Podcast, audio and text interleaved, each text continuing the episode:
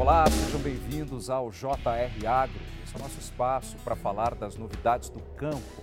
No programa de hoje, o assunto é a Coordenadoria de Assistência Técnica Integral, a CAT, que nasceu em 1967 para ajudar o pequeno e o médio produtor rural.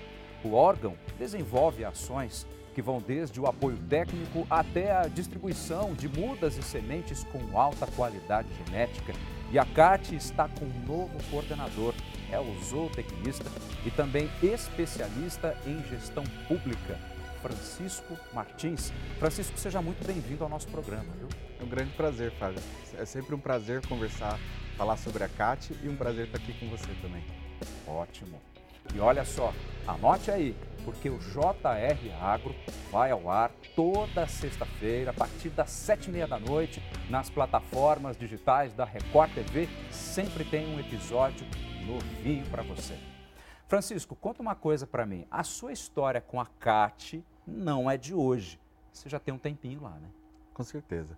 É, a CAT, eu tô, tô lá desde 2009, né? Então a gente já formou ali, um, com certeza, uma história ali na instituição.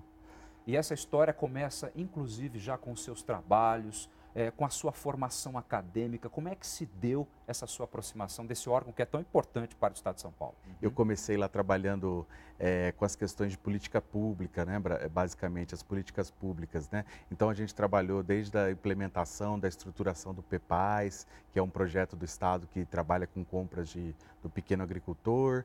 Eu, eu passei pela área de crédito, né, crédito rural para o pequeno produtor, PRONAF, apoio e convênio com, com os bancos aí de crédito para o pequeno produtor. E a gente foi é, ali dentro da instituição, ali trilhando caminhos, inclusive na questão ambiental. Então, por um período, eu fui chefe da assessoria é, de manejo conservacionista uhum. e, tudo isso foi fazendo uma experiência para chegar na coordenadoria como eu cheguei agora, né? Agora a CAT tem a sua sede em Campinas. No entanto, ela é distribuída, ela é espalhada por todo o interior paulista por meio das casas de agricultura. Como é que essas casas de agricultura funcionam na prática?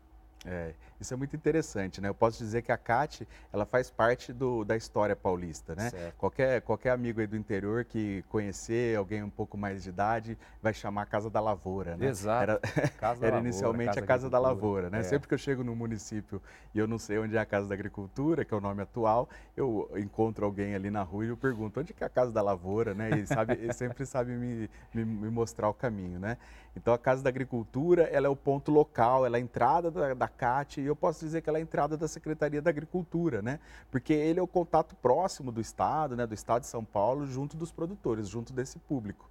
Então a CAT ela é formada pela, pelo órgão central em Campinas, mas por 40 regionais. Essas 40 regionais, cada uma delas cuida ali de 15 a 20 municípios e esses municípios aí têm a sua unidade local, que são as casas da agricultura.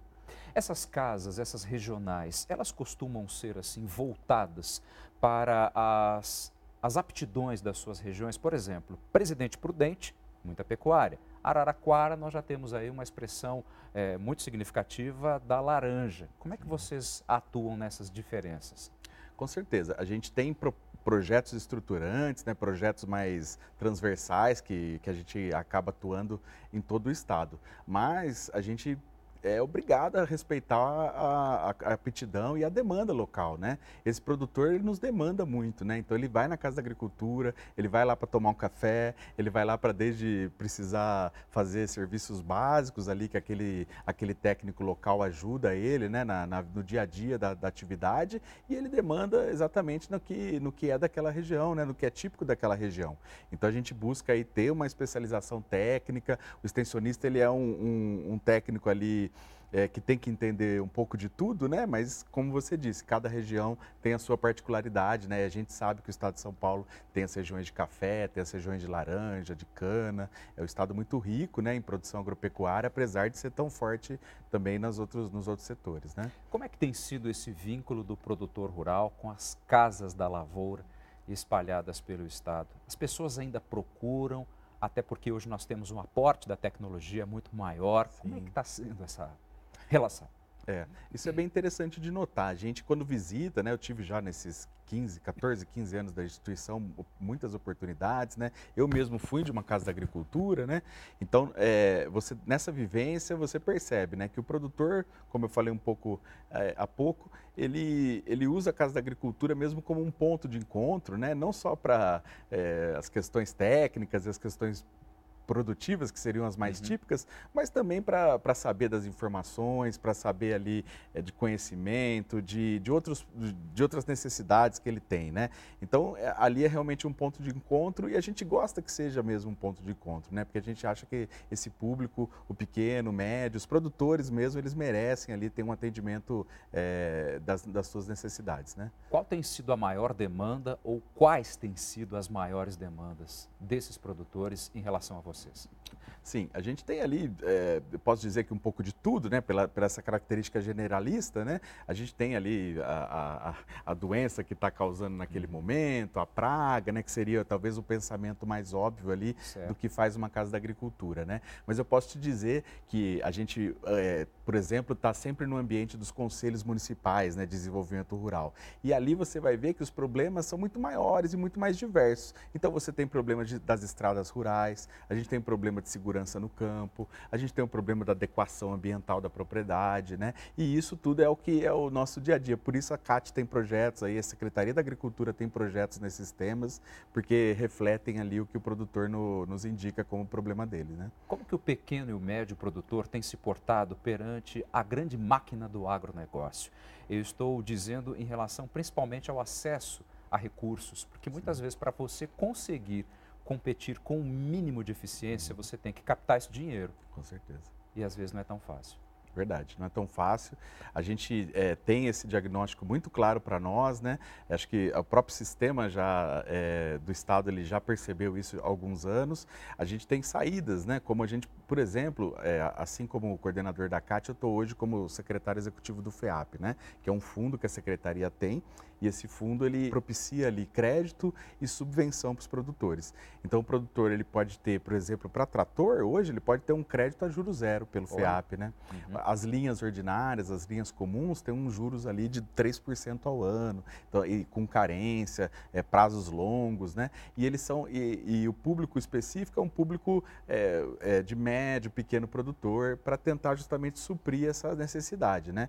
Eu acho que outra estratégia que a gente lida muito e fomenta muito é fazer os produtores ganharem escala. E como que a gente faz isso? É juntando eles em associações e cooperativas, né? É claro que fomentando a estrutura de cooperativas e associações, que elas se estruturem e os produtores em conjunto façam as suas compras, as suas vendas junto e com isso eles vão conseguir ganhar escala e se tornar é, quase que como um produtor grande, né? Que tipos de atividades têm sido mais comum é, ao se vincular a essa associação, seja ela uma associação ou uma cooperativa, que tipo de produtor rural tem feito isso? É, a gente pode, pode dizer que o Estado de São Paulo tem mais de mil associações e cooperativas. Mais né? de mil? Mais de mil. É, desculpa, mais de mil no agro, né?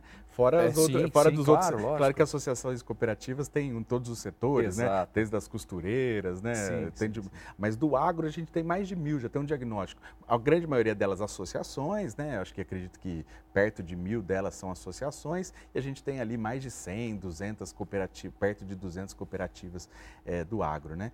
E eu diria que hoje nos mais diversos setores, sabe? Por cadeias produtivas, muitas vezes, então a gente tem as do café, as, as do produtores de cana, as dos produtores de olerícolas, frutas, mas a gente tem também às vezes por região. Então às vezes um grupo de produtores num, que vivem numa mesma região do município, uhum até a gente, é, até numa microbacia, né, que é uma unidade que a gente usa, que é aquela é, região do município que tem os problemas próximos, né, parecidos, esses produtores também se unem e eles fazem ali daquela associação um, um ambiente de resolução dos seus problemas, né? Então ele ganha escala, né? Não só na compra e venda de Exato. produto, mas ele ganha escala quando ele vai dialogar com o estado, quando ele vai dialogar com o município, quando ele vai fazer assim as suas demandas subirem, né? E ter a importância que tem que ter, né? No comecinho do programa eu citei que vocês fazem uma distribuição de mudas e sementes uhum. é, com alta qualidade genética. Explica melhor como é que funciona isso?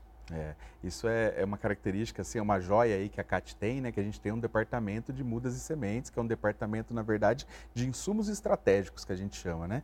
Esse departamento, o que, que ele faz? Ele, ele olha para esse pequeno produtor, né? Para esse médio produtor, olha os espaços que ainda existem ali nesse mercado, mesmo num, num estado como o estado de São Paulo, a gente tem muitos espaços ali não preenchidos, né? E ele vai ali e preenche e apresenta produtos é, de qualidade comprovada e, e, produtos que aqueles produtores estão precisando.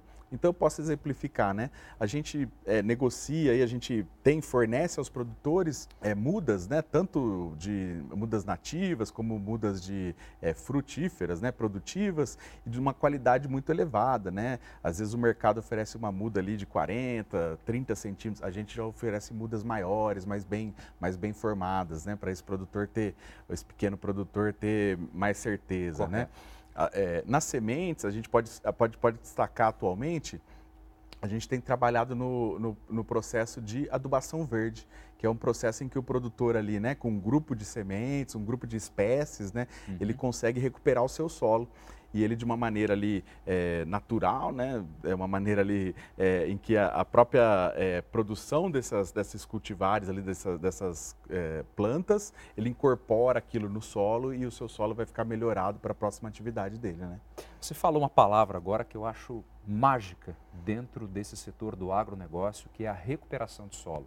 Não é de hoje que eu ouço enquanto repórter, fazendo matérias aí Brasil afora, é, de alguns especialistas dizendo mais ou menos assim: nós não precisamos derrubar uma árvore sequer para sermos mais competitivos. Precisamos sim investir na produtividade e também na recuperação do solo. Como é que é isso em São Paulo? E como ah, é que é o ah. trabalho de vocês? Com certeza, Fábio, eu não tenho dúvida, né? São Paulo, ele tem, ah, se, se São Paulo tem ainda uma fronteira agrícola, essa fronteira é a, é a intensificação. Né? Ela, a gente não precisa mais, não deve, nem pode, né? mas falar em, em abrir novas áreas no estado como São Paulo. Né? Então isso tem, que ser, isso tem que acontecer claramente intensificação. Então a gente tem uma quantidade ainda muito grande do que se chama de pasto degradado, né? que é aquela área lá abandonada. Né? Essa área ela tem que ser ocupada. Né? Sujeita às erosões. Isso, sujeita à erosão, a, a, a assorear o córrego, né? prejudicar ambientalmente aquela região. Isso não é nada de interesse. Né? o nosso interesse é justamente o contrário. Então a gente trabalha com projetos como pagamentos por serviços ambientais, para os produtores poderem recuperar essas áreas, e a gente trabalha também no outro lado na intensificação. Então, se um produtor ele tem um processo ali e ele pode ir para uma estufa, ele pode ir para um ambiente protegido, ele pode ir para uma piscicultura mais intensificada, tudo isso faz ele produzir mais numa mesma área. Então, isso é, é, o equivalente a você não precisar ter outras áreas, né? Uhum. Se eu uhum. produzo três, quatro vezes a mais, no, isso é muito possível, né? Tanto no gado, como no peixe, como na olerícola. Então você faz com que não seja necessário você ter novas áreas, você vai é, acumulando mais produção numa mesma área, né? Isso é sustentabilidade. Francisco, falávamos sobre sustentabilidade. Como é que o pequeno e o médio produtor têm encarado esse desafio, essa necessidade? Pois é, eu colocaria assim também, Fábio, como uma necessidade. É, se a gente tem alguma visão que a sustentabilidade ela pode ser só para o grande ou só para as grandes empresas, né, a gente está enganado. Né? A gente tem que ver que a sustentabilidade ela se dá em todos os, os nossos atos, né? até os nossos atos cotidianos e, e, por que não, os pequenos produtores. Né? Então a gente tem aí é, desde caracterização própria do nosso novo Código Florestal, que tem a ver muito com sustentabilidade, né? Porque a adequação ambiental, ela tem todo o um enquadramento para esse pequeno produtor, né? Então ele tem que estar tá atento a isso, né? E a gente tem ali o próprio dia a dia da, da atividade, da produtividade dele, né? da, da propriedade dele, né? Um produtor que tem um prejuízo de solo, de água, para ele é muito pior do que um grande produtor, né? Porque ele vive daquela pequena área, né? Então ele não pode se dar o luxo de ter ali um prejuízo. Né? A gente viveu em, alguns anos atrás uma crise hídrica, né? em que aquele produtor, se ele não tiver água na propriedade dele, ele não consegue mais produzir. Né? Então o produtor ele tem sim que tomar muita atenção, né? como a gente falou antes da questão do solo, falou da questão da água, mas a gente pode elencar uma série de, de outros itens, né? O, o, uso adequado do agrotóxico, né? A própria é, bem-estar, qualidade dos animais que ele está criando. A gente pode olhar de vários aspectos essa, esse, esse item, né? Mediante todos esses exemplos, vamos especificar um pouquinho mais sobre a água. Porque há uns tempos aí a gente sabe que muito produtor acreditava que só tinha água na propriedade quando chovia, né? Não é bem assim. A gente pode ter uma visão ali eh, mais antiga que é, a água é um, é um, bem quase que infinito, né? Mas ele é, é justamente um bem finito, né? E a gente tem que olhar é para essa dessa forma, né? Dessa maneira. Então o produtor é, a gente pode dizer que ele é um produtor de alimentos, mas com certeza ele é um produtor de água também, né? É, todas as, a, as, grandes economias aí desenvolvidas, as grandes regiões já perceberam isso, né? Então a qualidade de água, mesmo para o meio urbano, ela se constrói no meio rural. Então, quando a gente trabalha em qualidade de água do meio rural, a gente está trabalhando para todos, para aquele produtor sim, para aquela atividade agropecuária, mas a gente está trabalhando também para as grandes, os grandes as grandes concentrações urbanas também, né? Então, é um tema que acho que é unanimidade, né?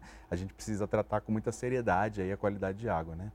Ainda falando sobre sustentabilidade, Francisco, é, vou te confessar uma coisa: sou do interior do estado de São Paulo e não é de hoje que eu vejo um fenômeno é, que a gente já estudou na escola, o êxodo rural. Uhum. Como é que vocês conseguem lidar com isso, com esse jovem que quer ir embora do campo, ao mesmo tempo, pelas próprias premissas da CAT, falar em geração de empregos, uhum. falar em aquecimento desse, desse meio rural? Como é que vocês lidam com essa questão? É, esse, é, esse tema ele é quase que do, do nosso DNA mesmo, pois né? É. Eu vejo assim, você falou no começo, né? A gente tem uma instituição de, de, da década de 60, né, de 67, fazendo aí 56 anos, mas não é por isso que ela se dá o luxo de, de se deixar envelhecer, né? A gente tem que se renovar, né? E acho que isso a gente convida também a, a, o público que a gente atende a também fazer isso e a própria condição que a gente tem que construir para aquele rural é uma condição de, de modernidade, né? Então acho que hoje já foi o tempo, né? E hoje já não, não há de se falar de um rural é, é, passado, um rural sem infraestrutura, né? Então a gente tem que falar em qualidade de estrada, agora a gente tem que falar em conectividade, né? A gente tem construído e temos buscado isso, né? Dentro da secretaria já existe aí projetos para isso, da gente construir uma conectividade, né? É, em que aquele produtor, aquele jovem, ele consiga ter ali as mesmas facilidades, por que não, de um jovem do, do, meio, do meio urbano, né? Claro. E isso vai, isso vai, o termo fixar nem é um termo bom, né? Que você vai, não fixa ninguém, né? Você dá, você dá condições para que ele permaneça, né? Porque se você fixa, você está quase que forçando, né? Não é essa a nossa é. ideia, né? Uhum. A gente quer dar condições para que aquele, aquele jovem, aquela família se sinta à vontade. Então ele tem que conseguir fazer um, se ele quer fazer uma universidade EAD, ele tem que conseguir fazer lá da casa dele, né? Se ele quer sair voltar nos tempos chuvosos, numa chuva, ele tem que conseguir. Então, a nossa, a nossa luta é isso: é, é, o, é, o, produtor conseguir ter ali a cidadania que ele teria morando em qualquer outro lugar. Né? A gente tem que fazer propiciar isso, a, nossa, a briga da CAT é essa, para que esse produtor consiga e tenha todas as condições para permanecer lá e ter qualidade de vida. Né? O público médio que procura a CAT, ele é mais jovem, ou seja, às vezes, por ser uma propriedade já de pequeno e médio porte, aquela uhum. propriedade que passou de pai para filho, e o filho topou em tocar esse negócio, ou ele também está mais envelhecido, o que uhum. acaba sendo, até de certa forma, um retrato dessas pequenas e médias propriedades. Porque eu vejo que o agronegócio, a grande propriedade rural, é quase que inerente ao negócio o filho uhum. assumir a postura do pai. Uhum. Até porque, em tese, a lucratividade de uma fazenda de soja em Mato Grosso, por exemplo, uhum. não é pequena. Já uma pequena propriedade no interior de São Paulo, se não souber tocar, meu é amigo, pode ser um enrosco, hein? Se a gente olhar a média aí da, da idade do produtor brasileiro, incrivelmente ela é baixa, sabe? Olha. Eu vejo, já vi dados assim nesse sentido, né, que demonstram, frente a outros países, que a média do produtor é, é até que a, a, o produtor brasileiro ele tem uma idade jovem. Pela minha experiência, pelas minhas muitas reuniões aí com o produtor, você vai ver que a cabeça é muito branca, tem muita cabeça branca lá na, nas reuniões, né, naquele, naquela conversa ali. Né? Eu vejo que, é, e não com dados científicos já, mas assim com uma experiência de que esse pequeno médio produtor, ele em alguma medida se envelhece, né? Envelhece aquele proprietário, aquele produtor do dia a dia. a gente poderia falar longamente sobre isso aqui, né? Tem relação com o próprio custo é, de terra no estado de São Paulo, tem relação com aquela a possibilidade do, do filho do produtor ter uma boa formação. Exato. E acho que isso é uma felicidade, né? A gente tem regiões aqui, os produtores conseguem formar muito bem os seus filhos, né? Eles são engenheiros, são médicos, né? Estão em outras atividades e ainda Exato. bem também, né? É, mas de alguma maneira eu acho que a gente tem que continuar nessa, nessa luta, como eu falei agora há pouco, não de obrigar aquela, aquela família, aquele jovem de estar lá, mas dele querer estar lá, né? Por questão de qualidade de vida, por questão porque as cidades não, não aguentam, né? Mais é, ser tão concentradas de pessoas, né? Então acho que a gente tem em São Paulo área suficiente, é, mercado suficiente para a gente ter esse produtor é, lá na sua propriedade com qualidade de vida e temos que brigar para isso, né? Conseguir fazer isso. Vocês têm percebido a introdução de novos cultivares nessas áreas? Uhum. É, essa agricultura com a evolução, com a facilitação da tecnologia e, claro, com o aporte que vocês dão, porque uhum. a partir do momento que você fornece uma semente, que ela tem uma adaptabilidade a uma região que até então era impossível de cultivar, uhum. você consegue introduzir uma nova cultura ali, né? Você per é. percebe essa movimentação no campo? É, eu acho que inclusive agora linkando aí nossas duas últimas, é, é, nossos dois últimos tópicos aqui, eu acredito que nesse ponto daí o jovem ele se, se estimula, né? Quando a gente vai falar não só da atividade extensiva, mas quando a gente começa a falar em atividade intensiva, e hoje você consegue falar em processos digitais, né? Com uma, com uma simplicidade com, e muito barato, né? Hoje você consegue montar processos ali automatizados, né? Então, energia solar, é, uso do, é, dos dejetos de alguma maneira. Uhum. É, tudo isso faz ali, né, a própria, o próprio tipo de comercialização hoje, você deixou de ser aquele, aquela comercialização em que a caixa ia pro, só ia para o CEAGESP e você consegue fazer hoje comercialização direta pela internet, por feiras, né? Exato. São Paulo, se tem uma grande vantagem, São Paulo é o grande mercado consumidor. Então, se a gente consegue atingir eles de uma maneira, esse mercado consumidor de outra forma, eu vejo que isso atrai o jovem, né? Isso faz aquele, ele vê sentido ali na atividade claro. dele, deixa de ser só atividade produtiva para ter outros aspectos, né? Agora, diz para mim uma coisa, quais são as, os planos, as atividades propostas pela CAT para esse 2023, agora na tua gestão? Ah, muito bom, né? Eu acho que a gente tem um leque muito grande né, de, de tarefas e de atribuições, né? Isso no, é, é, nos ocupa bastante, né? Mas como a, a pergunta eu, vejo que ela é bastante pertinente, porque com certeza, né? A gente tem que de alguma maneira planejar, né? É, a gente tem duas grandes é, duas, dois grandes projetos aí, né? Eu poderia dizer outros assim. A gente tem um trabalho sério hoje e muito estruturado com milho, com integração lavoura pecuária floresta, né? Com o solo mais fértil que a gente está trabalhando. Tem, eu poderia citar vários aqui, mas eu vou citar principalmente dois, né? A gente tem um grande projeto que é o Código Florestal, a implementação do Código Florestal no Estado de São Paulo, que está por conta da secretaria e na secretaria dentro da coordenadoria da CAT. Então a CAT é responsável por implementar o Código Florestal no estado de São Paulo. Isso é uma missão, né? Os produtores precisam é, se atentar, né? É, o produtor, principalmente pequeno, ele tem que aderir ao PRA porque esse código traz benefícios para ele, né? Então a gente tem hoje, pelo o estado de São Paulo é o estado que mais fez, mais evoluído está na análise do, do, do processo do CAR e do Código Florestal. Então a gente tem hoje, por exemplo, 140 mil produtores que podem aderir sem ter que nenhum passivo. Ele só tem que entrar no sistema e aderir.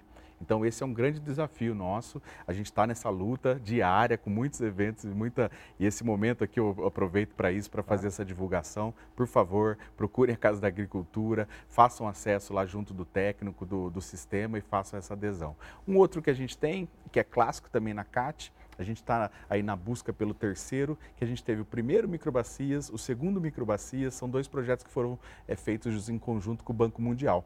E agora a gente está na luta e estruturando o terceiro Microbacias. Então a gente teve reuniões recentes com o banco, está muito bem alinhada, isso está sendo internalizado dentro do governo. Eu tenho certeza que a gente vai conseguir estruturar um Microbacias novo, e daí é um projeto de médio e longo prazo, né, que a gente fala de cinco a mais cinco até mais anos aí, e isso dá uma capacidade de planejamento e de atendimento mais completo né, para os produtores. Tá ok. Francisco Martins, muitíssimo obrigado pelas suas informações e que a sua gestão na CAT seja literalmente produtiva. Muito obrigado, viu? Agradeço muito, viu, pelo, pelo convite. Eu fico à disposição. Tá ótimo. O JR Agro vai terminando por aqui. Não se esqueça, hein? Toda sexta-feira, a partir das sete e meia da noite, tem um programa novinho em folha. Basta acessar as plataformas digitais da Record TV assista e compartilhe. Muitíssimo obrigado pela sua atenção e até o próximo programa.